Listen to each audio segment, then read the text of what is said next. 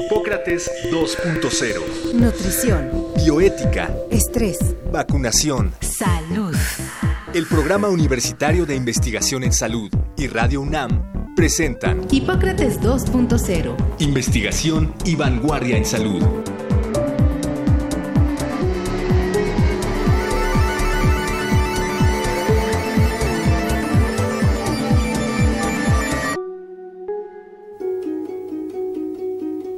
Las neurociencias son un conjunto de disciplinas que tienen como finalidad el estudio del cerebro y el sistema nervioso central, su funcionamiento y estructuras en condiciones normales, así como en el proceso de enfermedad.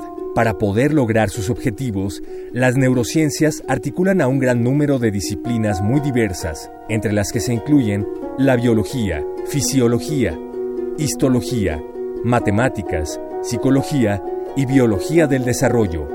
Las neurociencias han crecido en los últimos años a tal grado que en la UNAM un conjunto de entidades estableció la licenciatura en neurociencias con la misión de formar profesionales líderes en este campo, con preparación básica que constituya una plataforma sólida para el desarrollo de la investigación científica y la innovación tecnológica en el país. Hoy, en Hipócrates 2.0 platicaremos con la doctora Herminia Pasantes Ordóñez, especialista en el campo del neurodesarrollo y la fisiología de las neuronas y las células gliales. Es nivel 3 en el Sistema Nacional de Investigadores, tutora de estudiantes de posgrado e investigadora emérita en el Instituto de Fisiología Celular de la UNAM. La doctora Herminia Pasantes participó en la creación de la licenciatura de neurociencias que ofrece la UNAM.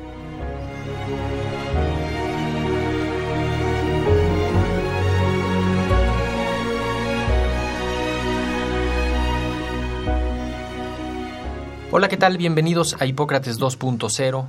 Yo soy Mauricio Rodríguez. Pues ya lo escuchamos en la cápsula. Hoy vamos a tener un programa quizá más cargado hacia la parte de la ciencia y la investigación, pero ya verán al final que no tanto. Eh, vamos a hablar sobre las neurociencias.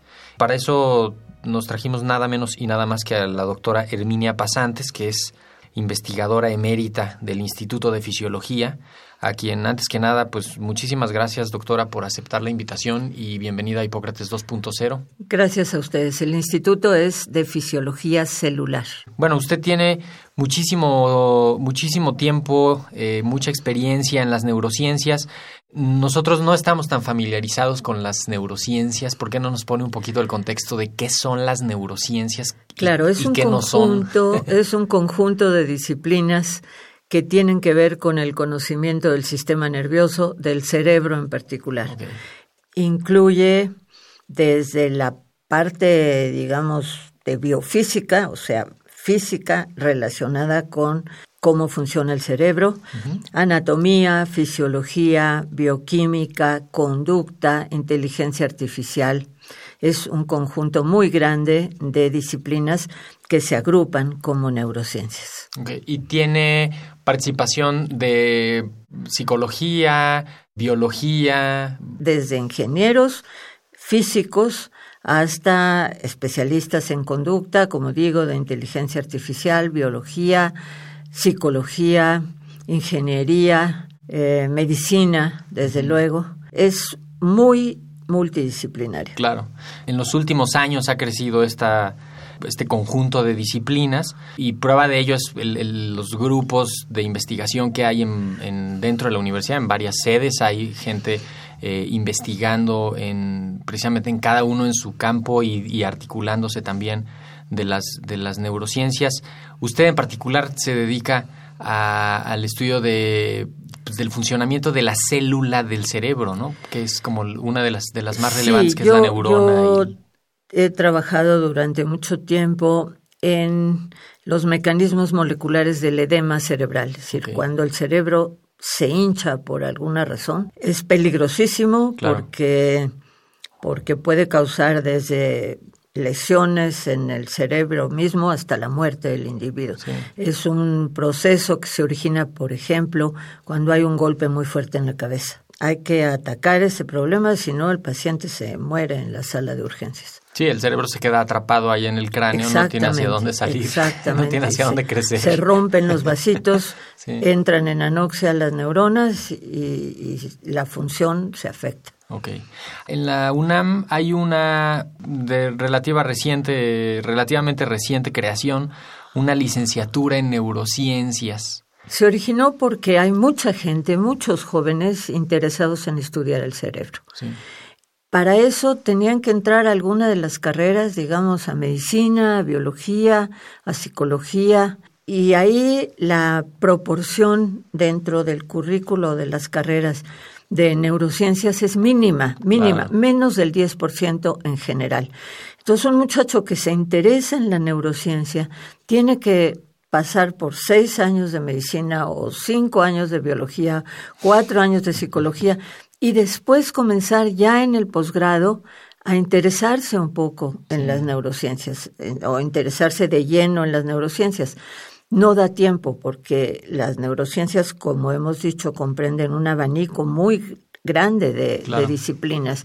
Entonces es importante iniciar desde, desde inmediatamente después de la preparatoria para que dé tiempo de cubrir, como lo hace la licenciatura, un abanico muy grande de temas relacionados con el cerebro. Esto hace que cuando terminen los estudiantes eh, su licenciatura estén perfectamente preparados para ser investigadores en neurociencias, para ser profesores en neurociencias. Y esta licenciatura tiene una derivación hacia innovación tecnológica, en donde la idea es crear aplicaciones que puedan ser útiles para aliviar problemas de neuropatología, como puede ser el accidente cerebrovascular, enfermedad de Parkinson, Alzheimer, vejez, demencia en la vejez, problemas de neurodesarrollo.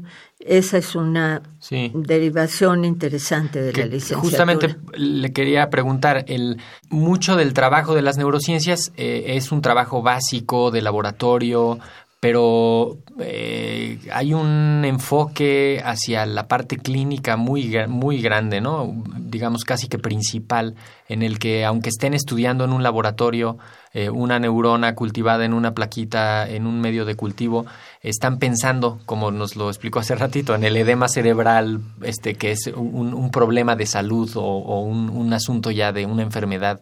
Es una parte, es una parte, pero las neurociencias son mucho más que la neuropatología.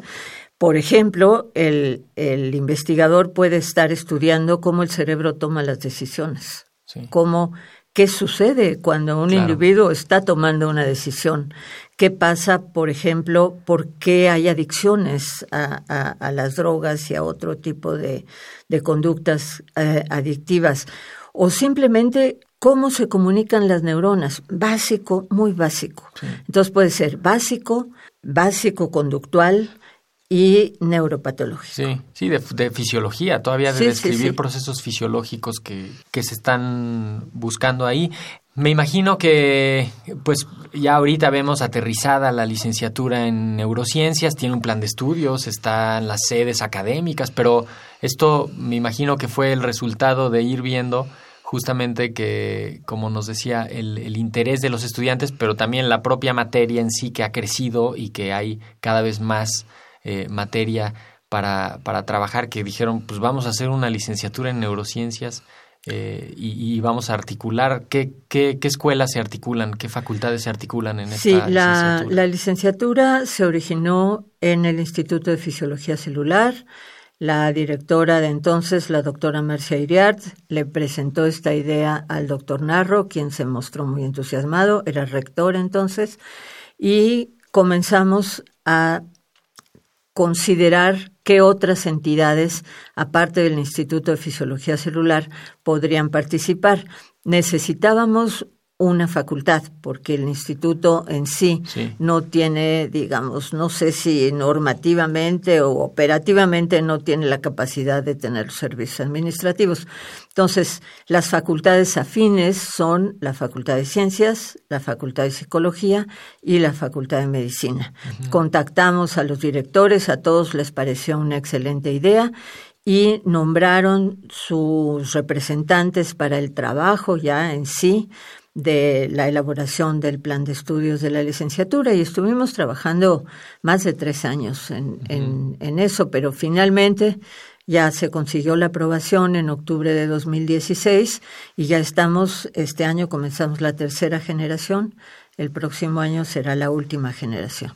Ok, la, la última generación, más bien el último año de el último año de la primera generación, perdón. y ya van a empezar El último año de la primera generación. ¿Y, y, qué tal qué tal se ve esa primera generación? ¿Se ha logrado lo que estaban queriendo? Los estudiantes están muy contentos.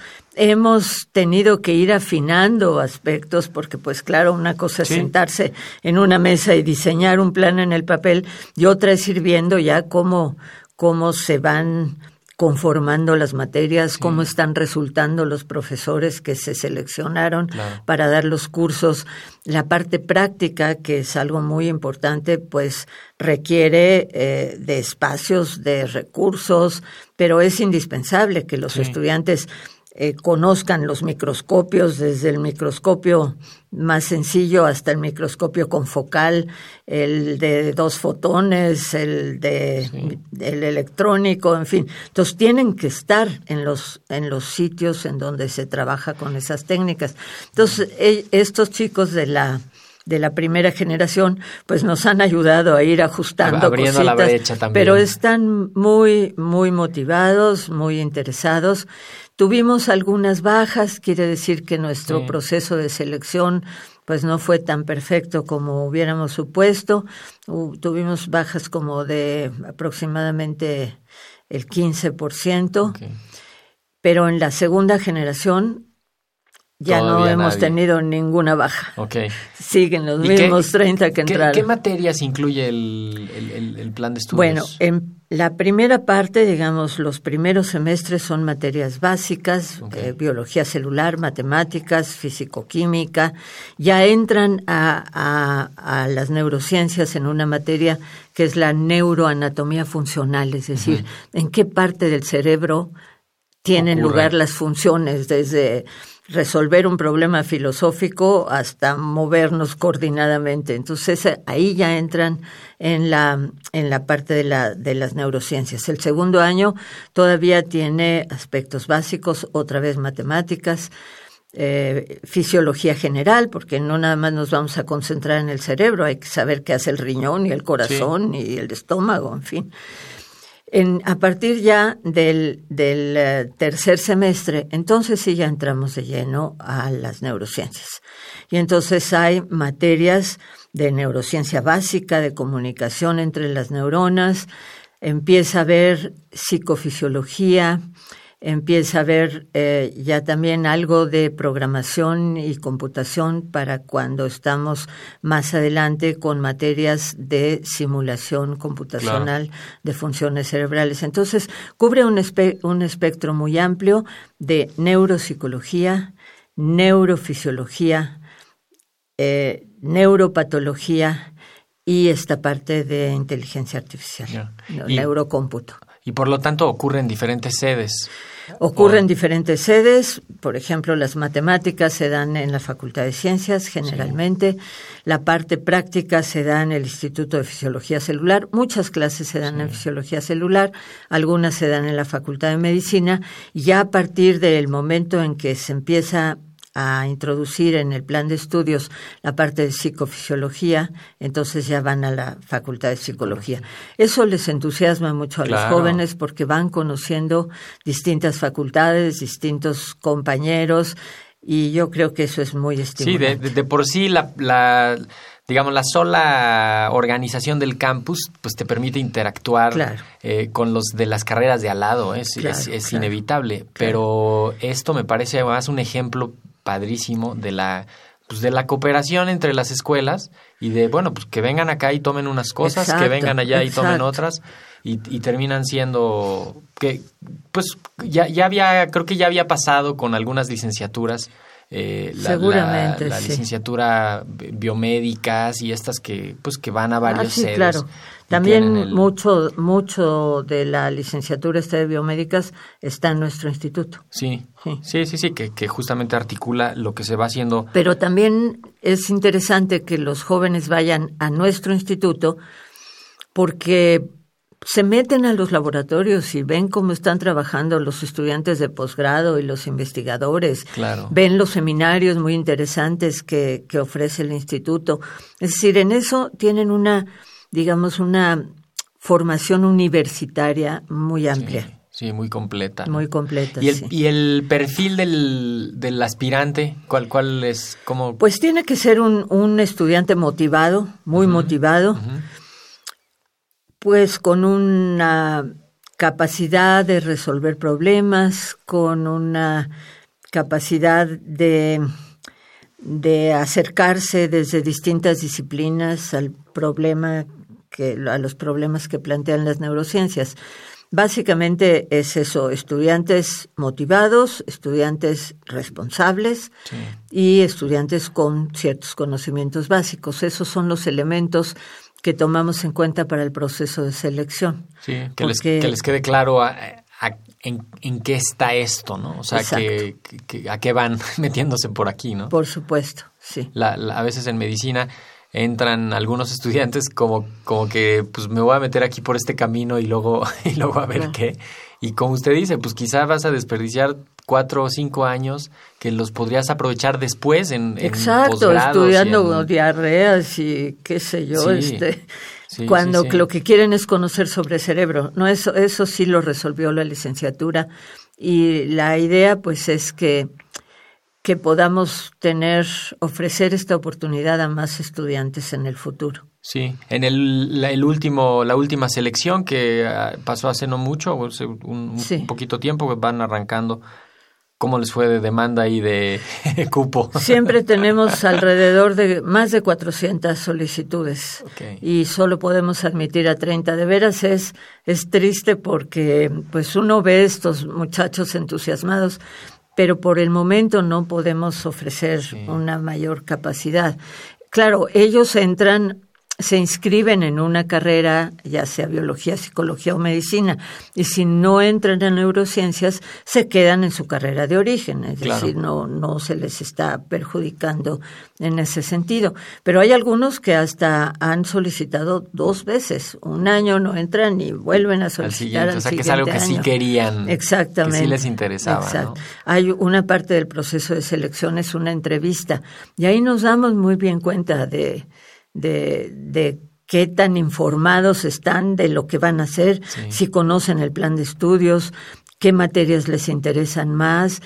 Claro, hemos tenido estudiantes que llegan y dicen, ah, yo quiero esta licenciatura porque mi abuelito que quiero mucho tiene Alzheimer. Tache. Ese no. Entonces, pero son estudiantes de veras, les brillan los ojos, pues. Sí, sí, qué, qué, qué padre, ¿verdad? El, ahora, tengo, tengo duda, el, el, el la vinculación con la investigación en esta carrera es, me imagino, inevitable. O sea, todos están de alguna manera vinculados con, con algún... Bueno, vamos a decir que ese es un aspecto muy importante, la, la investigación en neurociencias. Y eso para la investigación en neurociencias, tener este tipo de estudiantes va a representar un cambio fundamental, ¿eh? porque cuando llegan los estudiantes de posgrado a hacer una maestría o un doctorado, tienen unas lagunas enormes abajo, no, no saben las neurociencias. Y cuando llegan, pues les, les ofrecen un tema de investigación, una o dos materias. Aquí tienen un currículo grande de materias de neurociencias, llegan con una base fundamental. Entonces, sí es una derivación, digamos, natural hacia la investigación, pero yo creo que la enseñanza es también un aspecto muy importante. Se ofrecen más de 650 licenciaturas en neurociencias en el país. 650 licenciaturas. Yo me pregunto... ¿De qué? ¿Qué, qué les enseñan de cerebro en esas licenciaturas? Entonces es un, un compromiso de los estudiantes de esta licenciatura que, que se ofrezcan para transmitir los conocimientos que ellos han adquirido a estos jóvenes psicólogos. Sí, como un, como un semillero de, de, profesores de las otras carreras también, ¿no? Exacto. Que ya que pasaron justamente con esta formación, pues sí, más sesgada, pero también mucho más especializada desde el origen y que les va a permitir, a mí me parece como que es como que les los va a poner en un punto de partida más adelante en la carrera de Absolutamente, absolutamente. Y bueno, también tiene una derivación que nos pareció interesante, que es la de innovación tecnológica para aspectos de neuropatología. Por eso también nos interesamos en invitar a la Facultad de Medicina a que participara en este proyecto. Lo que pretendemos hacer es desarrollar aplicaciones, videojuegos interactivos para ayudar a la rehabilitación neurológica o para la neurohabilitación. Hay niños que nacen con alguna deficiencia y entonces hay que irles formando sus conexiones bien hechas y eso se puede hacer con este tipo de aplicaciones tecnológicas. Para problemas de demencia en, en la, en la vejez es también interesante tener programas que les estén activando el cerebro para ayudar sí, un cuando poco menos que a- no continúe el deterioro Exactamente. O para algo que es desafortunadamente muy común en estos momentos, que son los accidentes cerebrovasculares. Sí. Allí viene una lesión, ya sea un coágulo o una hemorragia, y se quedan sin, sin oxígeno las neuronas afectadas. Sí. Entonces hay que rehabilitarlas. Entonces, este tipo de videojuegos, por ejemplo, son muy motivantes para los que han sufrido este tipo de cosas, porque pueden hacerlos en su casa y estar no una hora o dos yendo al hospital a tener esta, esta rehabilitación. Pueden estar en su casa el tiempo que quieran, claro ejercitándose para poder rehabilitarse de manera más rápida. ¿Y tiene, tiene alguna vinculación la carrera con propiamente con hospitales, con la parte clínica de la medicina? Por supuesto, es decir, los que quieren hacer investigación tienen toda la investigación clínica abierta para que puedan desarrollar ahí su, su posgrado o su tesis de licenciatura si es que quieren optar por esa forma de titulación. Lo tienen abierto, hay convenios con los hospitales relacionados con investigación clínica en neurociencias. También eh, los hospitales están vinculados, sobre todo tenemos neurología y rehabilitación. En el IMSS estamos intentando eh, establecer la comunicación para este tipo de desarrollos eh, tecnológicos y eh, desde luego todos los institutos de investigación que eh, neurobiología en Querétaro, neurociencias en división de neurociencias del Instituto de Fisiología Celular. En el país hay muchos eh, institutos, en Nuevo León, por ejemplo, en Guadalajara, hay sitios donde, donde se hace investigación en neurociencias y en cuanto conozcan cómo están preparados nos- nuestros estudiantes, bueno, se los van a arrebatar para, para que vayan a trabajar y, y para también allá. me imagino que los que quieran algo de ingenierías o, lo- o algo Ah, de por supuesto. matemáticas, modelos Por matemáticos, supuesto, programaciones. también ahí irán sobre todo a la Facultad Claro. de Ciencias, Sí. que es en donde tienen establecido este tipo de, de desarrollos computacionales para Sí. simulación. Cuando usted empezó en, a dedicarse a las neurociencias, ¿se, se había imaginado una, un, A un ver, proyecto como esto? Cuando yo empecé a trabajar en investigación, no había ni siquiera posgrados. No había posgrado casi de nada. Sí. Entonces, bueno, pues eh, las licenciaturas eran poquitas, eran 15, 20, yo no sé. Después hubo una proliferación. Yo siento que qué bueno que no estoy ahora en, en, en el pellejo de los jóvenes, porque tener ciento, no sé cuántas tiene, Carreras. 125 carreras la UNAM. Exacto. A ver, ¿qué, qué hago? Sí. Pero el interés por las neurociencias es, es muy grande. Entonces, ahí van. Yo lo que quisiera, aunque hay cierta resistencia, es poder dar más acceso, acceso a más estudiantes. Pero vamos a ver primero qué Sí. mercado laboral tienen los que los que van a salir, digamos, en las primeras generaciones.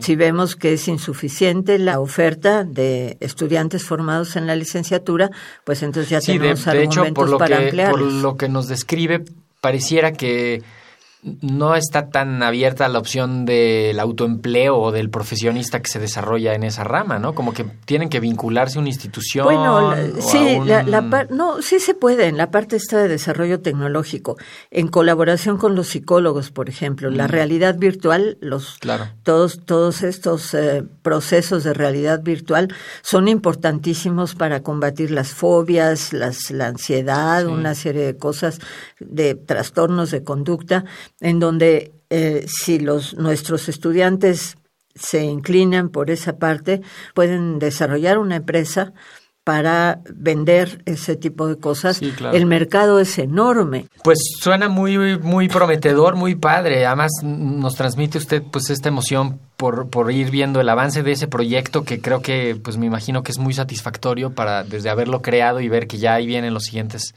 las siguientes generaciones y la y los, los primeros egresados. Esperemos en efecto que, que pues empiece a dar los frutos que, que estaban pensando hacia, hacia todas esas eh, ramas, ¿no? La investigación, Estamos convencidos de que les va a ir muy bien, sí.